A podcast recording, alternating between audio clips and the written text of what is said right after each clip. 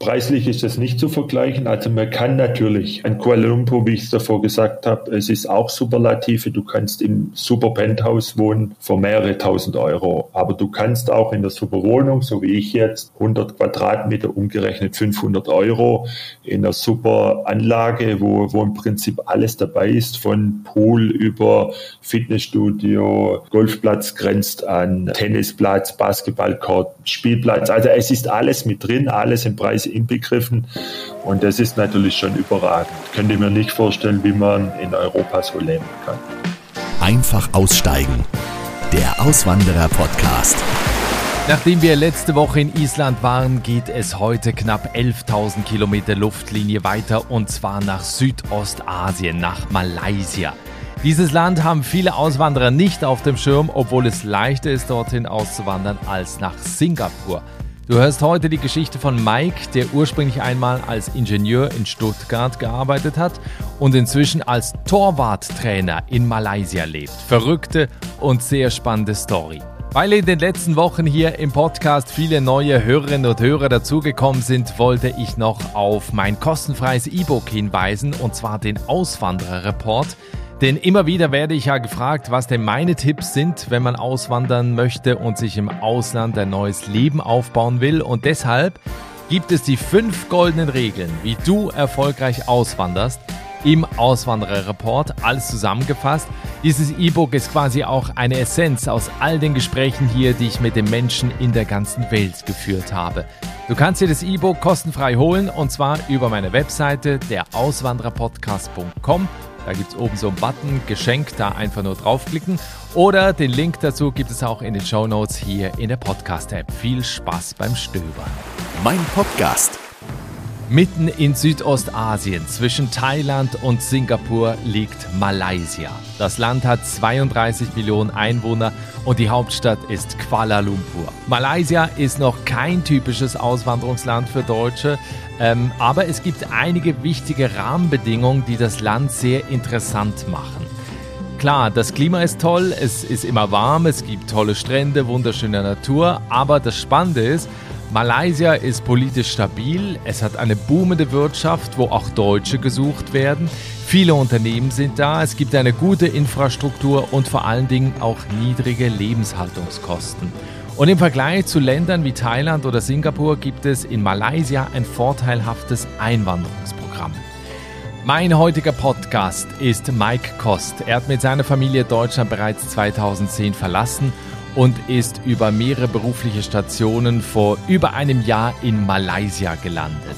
Und das Spannende bei Mike ist, er hat nicht nur eben in verschiedenen Ländern gelebt, sondern ist im Ausland seiner Leidenschaft gefolgt und hat sein geliebtes Hobby zum Beruf gemacht.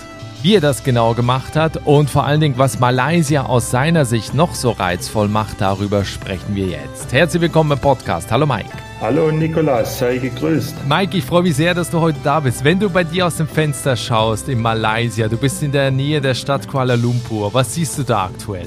Ja, aktuell um 21 Uhr nachts natürlich viele Lichter und äh, die äh, Autolichter der, der Straßen. Äh, aber tagsüber, ich sitze hier im 33. Stock, äh, ist unser Apartment. Da hat man natürlich eine riesen Aussicht über die ja, die Golfplätze, die, die Gartenanlage, den Pool, äh, die Berge in der Nähe. Ja, das soweit. Wie, wie ist denn diese Stadt? Für, also ich war noch nie da. Ich war nur mal in Singapur. Für die Leute, die noch nie in Kuala Lumpur waren, wie muss man sich das vorstellen? Also du hast jetzt gerade sehr viel Grün äh, beschrieben. Ist das eine grüne Stadt oder wie sieht das da aus? Ja, ich würde schon sagen, äh, dass Kuala Lumpur zu den äh, grünen Städten gehört, also mit vielen Parkanlagen, äh, solche Hiking-Hügel um Kuala Lumpur. Die Stadt innen ist auch sehr, sehr grün und äh, ja, ich würde sagen modern und mit, mit, einer, der, mit der alten Kultur. Du hast Deutschland vor zehn Jahren verlassen mit deiner Familie. Wenn wir, und das ist eine total spannende Geschichte, wenn wir da einmal vorne anfangen, was waren ursprünglich mal die Beweggründe, warum du ins Ausland gegangen bist? Ja gut, ich muss, äh, dann fange ich vielleicht schon, äh, sage ich mal, mit, mit 16, 17 war ich schon immer äh, ja, mein Reisewunsch äh, geweckt. Äh, ich, ich war dann mal in Südamerika, in, in Amerika, äh, verschiedene Länder und Kontinente bereist äh, und muss dann sagen, vor über 20 Jahren habe ich dann äh, meine Frau auch in Asien äh, kennengelernt und im Urlaub. Genau, damals im Urlaub und sie hat mich dann eben nach äh, Deutschland begleitet. Äh, somit ist sie als erstes ausgewandert und ja, ich habe es ihr dann nachgemacht. Und sie wollte dann nicht mehr bleiben oder was war am Ende der Beweggrund, dass du dann eben gesagt hast, weil es gibt ja eben viele, die reisen gerne und haben dieses Fernweh, aber dann den konkreten Schritt zu machen vor zehn Jahren ist ja dann schon nochmal was anderes, ne? Also ich muss sagen, äh, ich kann, oder meine Frau ist Thailänderin, äh, die verlieren eigentlich selten ihr Lachen. Und äh, da war eigentlich für mich so, ja, so ein Beweggrund, dass ich irgendwann ihr die Möglichkeit geben muss. Das haben wir dann natürlich mit Zwischenstationen. Ich habe die Möglichkeit genutzt, äh, von deutschen Arbeitgeber als Expat ins Ausland zu gehen. Und das war dann mal der erste Forsch äh, im Jahr 2010 eben äh, nach Ungarn. Einige Jahre später dann eben nach China, äh, nach Beijing und so hat sich eben die Reise dann über Thailand äh, dann nach Malaysia fortgesetzt. So mal in der Kurzfassung. Ja, jetzt, jetzt hast du ganz, ganz viel über, übersprungen. Der Job war ja bei, bei Daimler, ne? Du hast als Ingenieur da gearbeitet und dadurch hattest du dann die Möglichkeit, eben diese unterschiedlichen Länder zu sehen. Durftest du da auswählen, wohin es geht? Oder war zum Beispiel der erste äh, Stop da in Ungarn äh, so, dass die gesagt haben, okay, hier ist ein Job, das könntest du machen? Also wir haben natürlich eine riesen Plattform damals bei, bei Daimler und da gab es eben nicht nur eine Möglichkeit. Aber ich war eben mehr der für, für Greenfield, also für ganz neue Projekte und da äh, gab es eben das erste damals in Ungarn. Und äh, das hat eben am besten zu meinem Portfolio gepasst und auch für die Familie. Da muss man auch sagen, natürlich Ungarn als ersten Schritt für einen Auswanderer aus Deutschland ist natürlich auch optimal. Man ist nicht weit weg von zu Hause und äh, kann den ersten Versuch starten äh, mit einem guten Arbeitgeber. Alles ist abgedeckt. Von daher war das ein guter erster Schritt. Also war das auch im Nachhinein so, dass du das nie bereut hast oder gab es da auch schon einen Punkt, wo wo auch die Familie vielleicht dachte, lass uns lieber wieder zurückgehen? Nein, also das gab es nie, das gab es wirklich nie. Ähm, es war eine super Zeit, äh, in Summe über, über fünf Jahre. Muss ich wirklich sagen, das war jede Erfahrung wert. Ja, dann hast du vorhin auch gesagt, ging es dann weiter nach China, Thailand, heute jetzt nach Malaysia. Ähm, ich glaube, in Thailand ist dann auch was passiert, was ja dein Leben verändert hat, denn du bist deinem Traum, deiner Leidenschaft gefolgt und hast deinen ursprünglichen Job da aufgegeben. Ja, das äh, ist richtig. Äh, muss man ein bisschen äh, vorab starten. Also ich bin schon äh, auch in Ungarn und in China parallel, was ich auch jedem Auswanderer ja, nicht, nicht empfehlen würde, aber einfach die Chance zu nutzen, parallel neben einem Job eben vielleicht äh, nach seiner Leidenschaft nachzugehen. Das war eben bei mir der, das Fußballbusiness. Und ich habe eben dann in Bangkok entschieden, äh, dass ich den Job bei meinem Arbeitgeber damals dann beende und bin dann als äh, Trainer, Torwarttrainer in Thailand das erste Mal in dieses Business eingestiegen, hauptberuflich. Ja, und dann über diesen Job hat es mich dann eben nach eineinhalb Jahren äh, nach Malaysia zu, zu einem ja, sehr guten Profiklub verschlagen. Und äh, da bin ich jetzt seit einem Jahr und ja, hoffe noch ein bisschen länger hier zu sein. Ja, man muss das vielleicht ein bisschen in Relation setzen. Also wir reden jetzt da über die, über die Super League in Malaysia. Das ist vergleichbar mit der Bundesliga und du bist da Torwarttrainer bei dem Club, also quasi beim FC Bayern äh, von Malaysia. Ja, der FC Bayern, äh, das wird man jetzt so sagen, in den früheren Jahren, also Selangor FC nennt sich der Club. Mittlerweile gibt es äh, noch ein, zwei andere Clubs, wo natürlich sehr äh, aufgeschlossen haben. Ähm, aber als Traditionsclub, als alte, äh, eingesessene Club äh, ist Selangor äh, ganz vorne und vergleichbar eben mit Bayern, äh, München oder Gladbach in Deutschland. Wie rutscht man denn da rein? Also, weil du hast, sagst das jetzt, na, nebenbei sich eben noch was aufbauen, neben einem eigentlichen Job, den man hat. Wie bist du denn ursprünglich in dieses ganze Feld gekommen beim Fußball? Das Ganze ging äh, sicher äh, vor, über 20 Jahren, 22 Jahre habe ich äh, schon als Trainer begonnen und habe auch äh, parallel neben meiner Tätigkeit bei Daimler eben äh, viele Stationen gehabt, unter anderem äh, Stuttgarter Kickers. Dann für den DFB habe ich viel gearbeitet als Honorartrainer in der Torwartausbildung. Habe dann eben mich weitergebildet. Man braucht ja auch die Trainerlizenzen, äh, Torwarttrainerlizenzen bis zur EVA-Lizenz. Habe mich im Scouting, in Spielanalyse weitergebildet. Das praktisch immer parallel. Und hatte dann auch das Glück, äh, muss man auch sagen, für die Oliver Kahn Akademie in China ein Projekt zu machen, so eine Masterclass äh, über mehrere Tage und eben auch ähm, für eine Akademie in Bangkok, die von, von praktisch Oliver Kahn seiner Firma im Prinzip, ähm, ja. Und ist dir das dann schwer gefallen, an dem Punkt zu sagen, ich gebe jetzt meinen alten Job auf und äh, werde jetzt hauptberuflich Torwarttrainer im Ausland? Ich bin da 25 Jahre bei, bei diesem Unternehmen und dann äh, fragt man sich natürlich schon immer, soll ich das, soll ich nicht. Mhm. Aber das ist wie mit der Auswanderung. Äh, ich glaube einfach, dass man da seine, seine Gefühlen folgen muss und mein Traum war es schon, ich glaube, ich habe vor 15 Jahren schon davon geredet, dass ich irgendwann in Südostasien als Trainer arbeiten möchte. Ich sah damals mehr die Entwicklungshilfe, aber mittlerweile ist das äh, hier im, im Profigeschäft. Und ähm, ja, ich bin super happy, äh, das gemacht zu haben und super happy, zweieinhalb Jahre jetzt in diesem Business über Corona und so weiter doch auch ähm, Fuß, Fuß gefasst zu haben. Also für die, die jetzt zuhören, das ist nicht automatisch so, wenn man einen Expert-Job bei Daimler hat, dass man danach äh, Fußballtrainer wird, sondern eben es hängt das, das, was du vorhin gerade als Tipp mitgegeben hast, damit zusammen, dass man sich nebenbei auch immer etwas aufbaut. Ist das äh, auch was, was du auch bei anderen gesehen hast, äh, die, die ausgewandert sind, dass die eben äh, sich nicht nur an den festen Job gehalten haben und dann irgendwann den Absprung geschafft haben in einen anderen Bereich?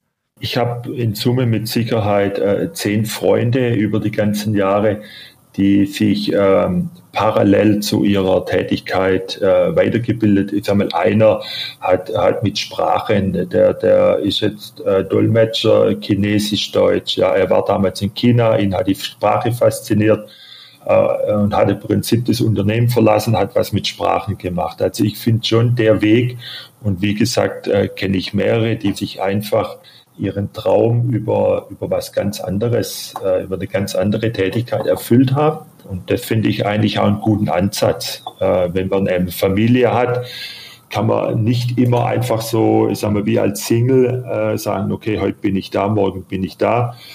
Äh, da hängt schon ein bisschen mehr damit zusammen können wir endlich los. Ja, Moment, ich muss mir gerade noch ein Ticket organisieren. Äh, welche S-Bahn nehmen wir nochmal? Du holst dir jetzt am besten mal das Deutschland-Ticket. Das geht ganz schnell. Und schon können wir mit allen Bussen und Regionalbahnen fahren, wann wir möchten. Und auch wohin wir wollen? Ja, wir steigen einfach ein und müssen uns mit dem Deutschland-Ticket um keine weiteren Tickets kümmern. Egal, ob du montags damit ins Büro fährst oder wir spontan nach Berlin wollen.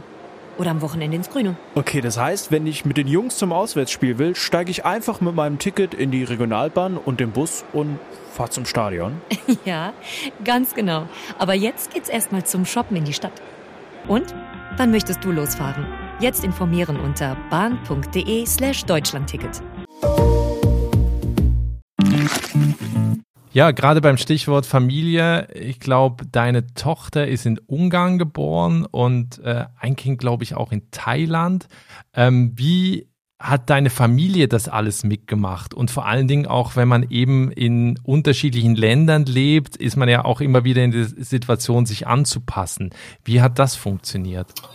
Also das äh, war natürlich nicht immer ganz so einfach. Ähm, der Sohn ist in, in Thailand geboren er ist im Prinzip dann nach Deutschland gekommen, hat ein paar Jahre mit uns äh, in Deutschland gelebt und hat dann die Stationen eben komplett mitgemacht über Ungarn nach äh, China.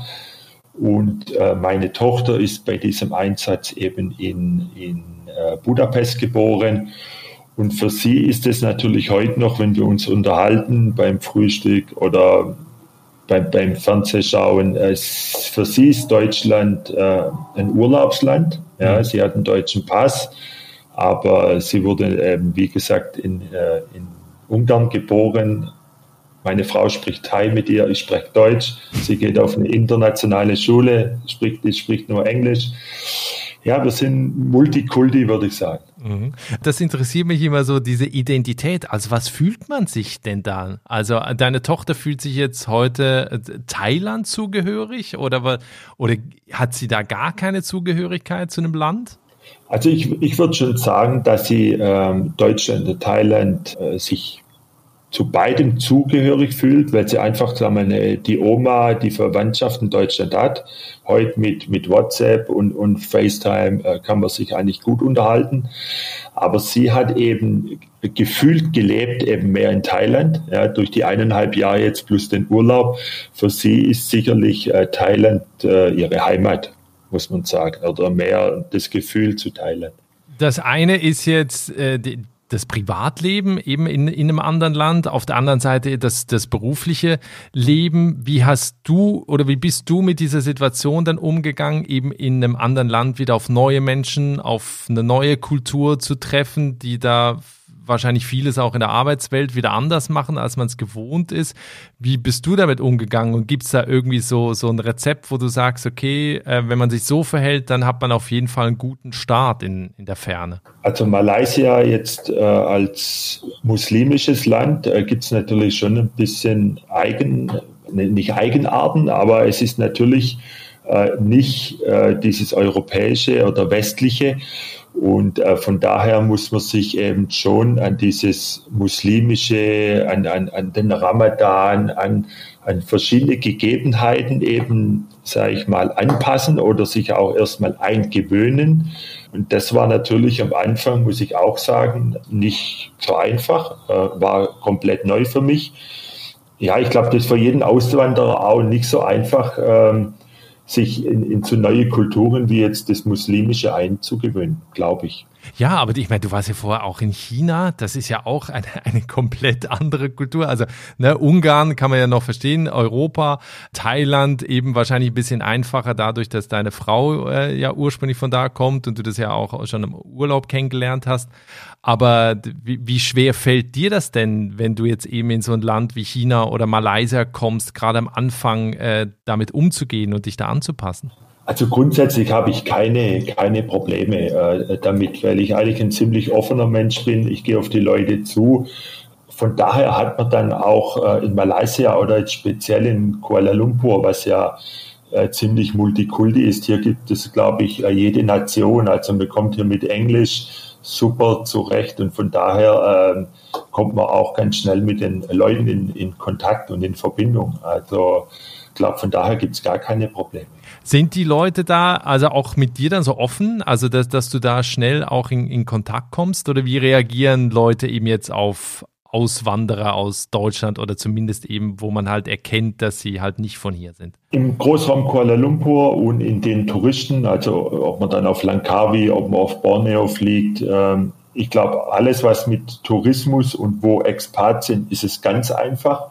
In diesen äh, Villagen, also praktisch, wo die Einheimischen leben im Landesinneren, da ist es, glaube ich, dann nur möglich, wenn man äh, jemand kennt. Sprich, wenn ich jetzt einen malaiischen Arbeitskollegen, einen Spieler habe, äh, er uns mitnimmt in diese einheimischen Villages, da ist es äh, ganz einfach, natürlich dann mit den Leuten in Kontakt zu kommen.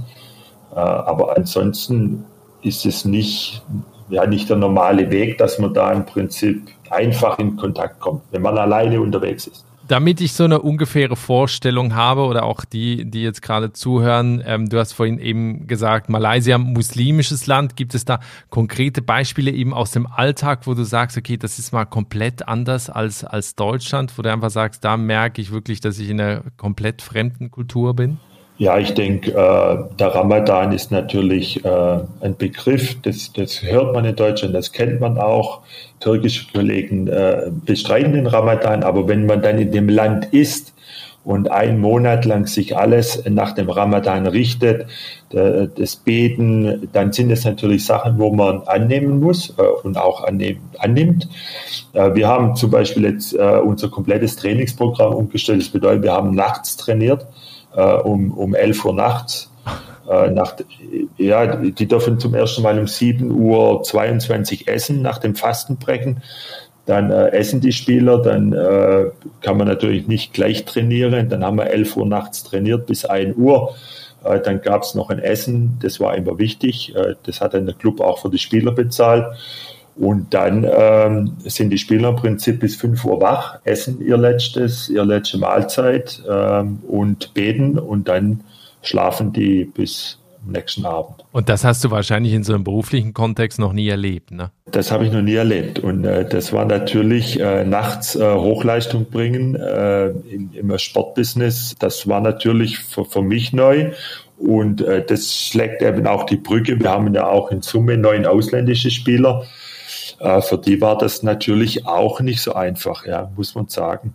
Was sind sonst äh, die Dinge im Alltag, äh, die, die anders sind in äh, Malaysia? Also gerade auch wenn du mit deiner Familie unterwegs bist? Also in Malaysia muss man, oder jetzt speziell wo wir wohnen, da gibt es natürlich Kuala Lumpur, würde ich sagen, zwischen Superlative. Es gibt ja alles. Äh, ich glaube, für Geld gibt es alles hier, äh, jede mögliche Freizeitaktivitäten bis natürlich ähm, eine halbe Stunde ins Landesinneren äh, kann man natürlich das, das richtig tolle Malaysia mit, mit Regenwälder, mit oder fährt man 45 Minuten, ist man am Strand. Ähm, das genießen, das sind natürlich schon äh, gute, gute Möglichkeiten, um, um eine gute Freizeitgestaltung äh, mit der Familie zu machen. Kennst du, hast du deutsche Auswanderer da kennengelernt und wenn ja, was machen die da? Ja, hier gibt's äh, jede Menge, jede Menge Auswanderer. Also hier gibt's auch eine deutsche Schweizer Schule, sage ich mal, eine, eine, gute internationale.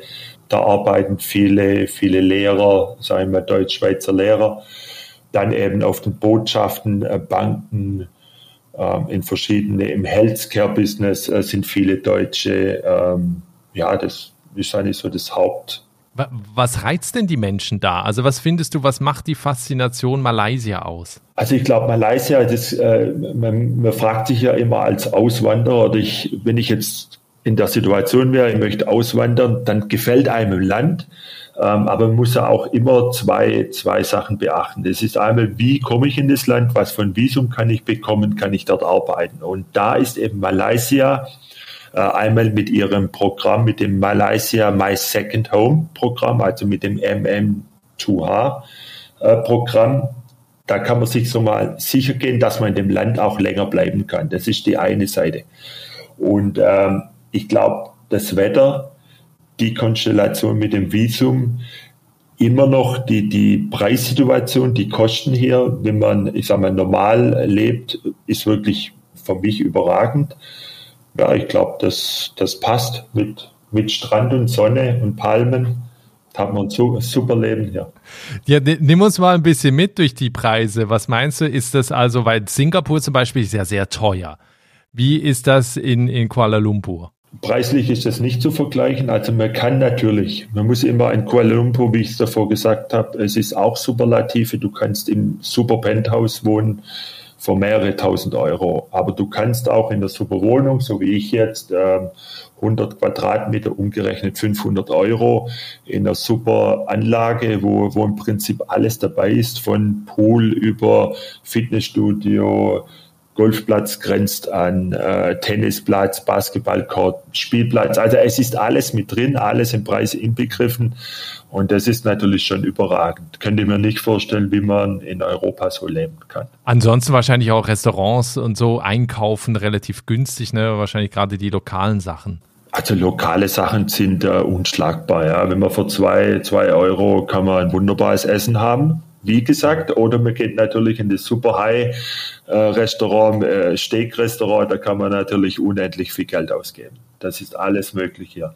Und gerade was du vorhin noch mit den Jobs gesagt hast, beziehungsweise auch mit dem Visum, wo siehst du so das größte Potenzial? Also wo hätten Deutsche gute Chancen? Also wahrscheinlich eben äh, Healthcare, also Gesundheits. Also ja, Gesundheitswesen, Gesundheitswesen, äh, weil eben auch viele, viele Produktionsstätten hier sind. Da gibt es sicherlich Möglichkeiten. Äh, der Bankensektor, äh, wo es Möglichkeiten gibt. Ähm, was natürlich jetzt mit dieser Ölindustrie oder die Energie, das wird sich in naher Zukunft vermutlich ändern. Aber hier ist natürlich mit Petronas, äh, ist ja auch ein, ein riesen Ähm, schon viele aus, aus UK, aus England sind hier immer noch viele Beschäftigte, auch in diesem Business. Und ich muss sagen, der Sport, Sport als, als Ganzes äh, ist auch immer noch eine, eine Möglichkeit hier. Jetzt eben nicht nur Fußball, auch verschiedene Sportarten, äh, wo ausländische Trainer gesucht werden. Also suchst du noch Assistenztrainer, äh, Assistenztrainerin bei euch? ja, ist nicht immer so einfach in diesem Business. Ja, aber das gibt es sicherlich. Also gibt es in, in verschiedene Akademien und äh, gibt sicherlich immer wieder Möglichkeiten, bin ich äh, davon überzeugt. Mhm. Wie, wie, ist es denn bei dir jetzt im, im Fußballverein? Ist das vergleichbar mit einem Bundesligisten? Also jetzt so von der Arbeit her oder würdest du sagen, nee, das ist hier schon mehr entspannter? Nee, also ich würde sagen, wir haben professionelle Strukturen hier. Ähm, wir versuchen das ähnlich äh, wie, wie im deutschen Profitum zu handhaben. Also wir haben schon äh, für jeden Bereich äh, Trainer hier und auch ja, von Psychologen über Ernährungsberater, über Fitnesscoach, Doktor, es ist im Prinzip alles da. Und der Ronaldo der malaiischen Liga, der verdient auch so viel wie der äh, hier? Äh, bisschen weniger. okay. Also das heißt, die Ge Gehälter sind nicht so wie in Europa. Nein, das ist nicht zu vergleichen. Aber es ist Profitum. Äh, man muss schon sagen, für die Einheimischen hier und für die Ausländer, wo hierher kommen, äh, da lässt sich gut davon leben. Und das mit dem Visum, was du, was du vorhin gesagt hast, das ist auch relativ einfach zu bekommen oder wie schwer würdest du sagen, ist das, wenn man sich jetzt da vor Ort einen Job. Ja, äh, also vor Ort die Möglichkeiten gibt es äh, gibt's schon, aber ich sage oftmals muss man sich ja die Frage stellen, wenn man in so ein Land auswandert, oder ich kenne das von Thailand, wenn der Job nicht mehr ist, was für ein Visum kann ich dann machen? Und, und da ist eben dieses Malaysia My Second Home Programm eben optimal. Man muss man zwar ein bisschen, ein bisschen Geld nachweisen auf dem Konto, aber letztendlich kann man sich so ein, ein Visum über zwei, fünf Jahre oder zehn Jahre eben erkaufen, sage ich mal. Und das ist, bietet ja auch Sicherheit. Ja, du lebst jetzt seit äh, einem Jahr in Malaysia. Was würdest du sagen, war so bisher der schönste Moment für dich? Also der schönste Moment ist sicherlich immer, wenn man mit der Familie an, ans Meer fahren kann. Äh, es gibt ja hier super Strände. Ähm, in, in, drei, vier Stunden hat man wirklich äh, top, top Strände, ähm, super Gegenden, super Wetter. Das ist schon äh, mit das Beste hier für mich. Auf der anderen Seite noch, was sind so die Schattenseiten? Also was sind die Dinge, die du, die dir nicht so gefallen oder die du möglicherweise auch vermisst? Ähm, also ich würde jetzt äh, nicht so gefallen. Also hier ist es definitiv so, was ich nicht machen würde, ähm, während dem Monsun, während der Regenzeit äh, größere Strecken fahren. Also das würde ich unterlassen. Da weiß man nicht sicher, ob man ankommt. Auch äh, in den in den Holidays, also in diesen Nationalfeiertagen, würde ich äh, im Prinzip hier auch nicht reisen. Das sind so die zwei Schattenzeiten, wo man hier eben hat. Also du meinst jetzt, weil dann die Straßen überflutet werden in, de, in der Monsunzeit? Ja, das ist schon, äh, also das ist nicht vergleichbar mit Europa. Also ich, ich kann mir es nicht, äh, ich kann mich nicht erinnern, wenn wir solche Regenmassen äh, in, in Deutschland hatten. Wie lang ist das denn immer? Es ist nicht die, die Dauer. Äh, da regnet es zwei Stunden, aber ich glaube, das ist so viel, wie wenn es in, in weiß nicht, in Irland, man, bei dir jetzt sicherlich äh, mehr, aber äh, vergleichbar in Deutschland wahrscheinlich so viel Wasser in zwei Stunden hier wie eine Woche in Deutschland. Ich weiß nicht, also es ist gefühlt eine riesige Menge, gefühlt eine riesige Menge. Okay. Na, du, bei, bei mir regnet es. Ich weiß, machen ja immer alle Witze, dass hier nur regnet, aber vergleichsweise würde ich sagen, es regnet hier relativ wenig und wenn, dann meistens nachts. Also du merkst es halt, also es ist dann auch kein richtiger Regen, sondern es ist einfach eine Grundfeuchtigkeit, einfach weil irgendwie die Wolken so ein bisschen Sprühregen äh, runterlassen. Und dann merkst du das morgens, wenn es eben nass ist auf dem Auto. Aber eben dieser Platzregen oder Monsunregen kenne ich eigentlich so auch nur aus Thailand, wo auch teilweise in Bangkok ja sofort die Straßen überschwemmt sind. Ne? Ja, also Thailand ist ein, ein gutes Beispiel. Ich sage, äh, Malaysia ist noch mal, noch mal mehr. Okay. Ja.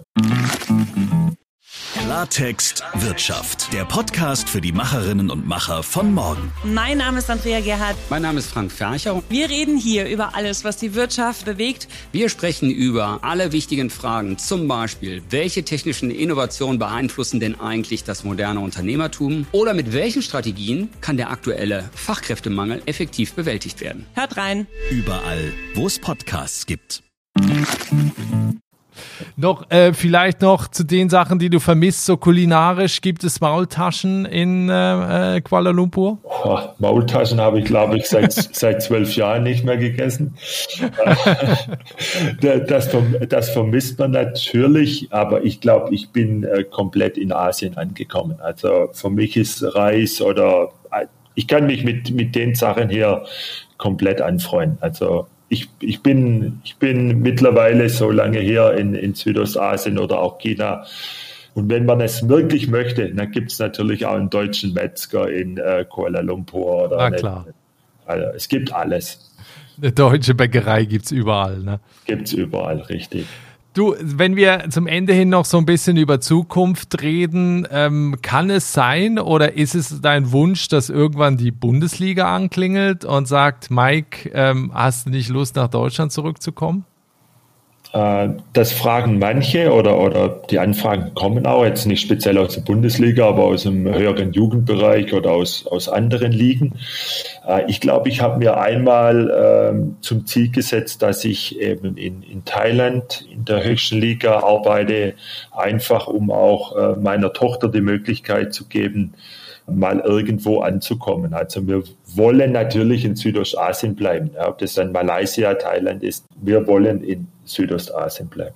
Ja, normalerweise ist das immer so mein, mein letzter Punkt. Ich würde es jetzt aber gerne hier umdrehen, ähm, weil ich dich noch gar nicht gefragt habe, welche Tipps du Auswanderern mitgibst, die eben in das entsprechende Land gehen wollen. Ich würde es jetzt nicht nur auf Malaysia beschränken, sondern allgemein, weil du eben seit zehn Jahren in unterschiedlichen Ländern lebst, unterschiedliche Aufgaben machst, eben unterschiedliche Menschen kennengelernt hast.